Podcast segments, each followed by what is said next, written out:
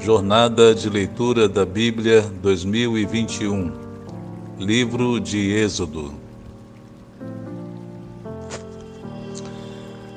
Êxodo capítulo 26 O Tabernáculo. Faça o tabernáculo com dez cortinas internas de linho fino trançado e de fios de tecido azul, roxo e vermelho, e nelas mande bordar querubins. Você verá várias vezes, irmãos, essa, essas cores, azul, o roxo e o vermelho. E só para você ter uma ideia, o azul representava o céu, de onde veio o nosso Senhor Jesus. O roxo era a cor destinada e com significado de realeza. O nosso Senhor, o Senhor Jesus é o Rei dos Reis. E o vermelho significa o sangue que Jesus iria derramar por causa dos nossos pecados. Verso 2: Todas as cortinas internas terão a mesma medida, 12 metros e 60 centímetros de comprimento e 1 metro e 80 centímetros de largura. Prenda cinco dessas cortinas internas, uma com a outra, e faça o mesmo com as outras cinco. Faça laçadas de tecido azul ao longo da borda da cortina interna na extremidade do primeiro conjunto de cortinas internas, o mesmo será feito à cortina interna na extremidade do outro conjunto. Faça 50 laçadas numa cortina interna e 50 laçadas na cortina interna que está na extremidade do outro conjunto, de modo que as laçadas estarão opostas uma às outras. Faça também cinquenta colchetes de ouro, com os quais se prenderão as cortinas internas, uma na outra, para que o tabernáculo seja um todo. Com um total de onze cortinas internas de pelos de cabra, faça uma tenda para cobrir o tabernáculo. As onze cortinas internas terão o mesmo tamanho, treze metros e meio de comprimento e 1,80 metro de largura. Prenda de um lado cinco cortinas internas e também as outras seis do outro lado. Dobre em duas partes a sexta cortina interna na frente da tenda.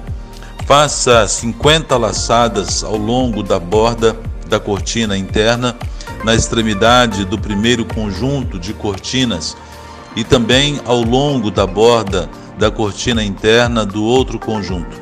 Em seguida, faça 50 colchetes que de bronze e ponha-os na laçadas para unir a tenda como um todo.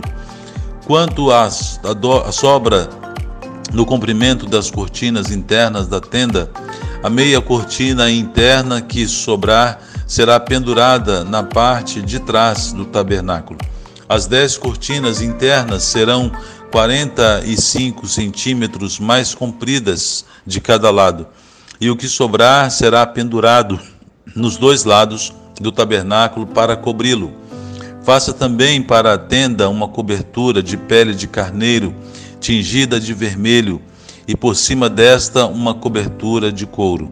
Então perceba que a, a pele de carneiro tingida de vermelho não é por acaso representando Jesus, que João Batista chamou de Cordeiro de Deus, que tira o pecado do mundo, e agora então ele está sendo também é, colocado aqui como referência a Jesus. As armações do tabernáculo. Faça armações verticais de, maneira, de madeira de acácia para o tabernáculo. Cada armação terá quatro metros e meio de comprimento por 70 centímetros de largura, com dois encaixes paralelos um ao outro. Todas as armações do tabernáculo devem ser feitas dessa maneira. Faça 20 armações para o lado sul do tabernáculo e 40 bases de prata debaixo delas, duas bases para cada armação, uma debaixo de cada encaixe. Para o outro lado, o lado norte do tabernáculo, faça 20 armações e quarenta bases de prata, duas debaixo de cada armação. Faça seis armações para o lado ocidental do tabernáculo e duas armações na parte de trás, nos cantos. As armações desses dois cantos serão duplas, desde a parte inferior até a superior, colocadas numa única argola. Ambas serão assim. Desse modo haverá oito armações e dezesseis bases de prata, duas debaixo de cada armação. Faça também travessões de madeira de acácia, cinco para as armações de um lado do tabernáculo, cinco para as do outro lado e cinco para as do lado ocidental, na parte de trás do tabernáculo. O travessão central se estenderá de uma extremidade à outra entre as armações. Revista de ouro as armações e faça argolas de ouro para sustentar os travessões, os quais também terão que ser revestidos de ouro. Faça o tabernáculo de acordo com o modelo que lhe foi mostrado no monte. O véu. Faça um véu de linho fino, trançado e de fios de tecido azul, roxo e vermelho, e mande bordar nele querubins. Pendure-o com ganchos de ouro em quatro colunas de madeira de acácia revestidas de ouro e fincadas em quatro bases de prata.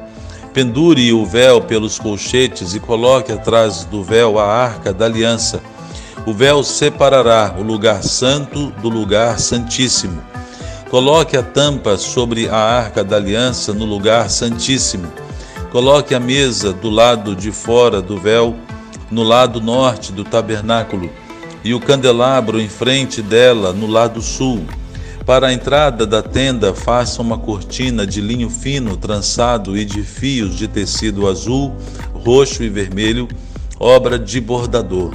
Faça ganchos de ouro para essa cortina e cinco colunas de madeira de acácia revestidas de ouro. Mande fundir para eles cinco bases de bronze. Amém? Veja, irmãos, como Deus é rico em detalhes. Aliás, basta vermos a natureza, né? Basta você olhar com detalhes um botão de rosa, olhar com detalhes as asas de uma joaninha, olhar com detalhes a coloração, a multiplicidade de cores nas penas de alguns pássaros da nossa botânica, que você verá que Deus é por demais criativo, detalhista e maravilhoso. Glória, pois, a Ele eternamente. Amém.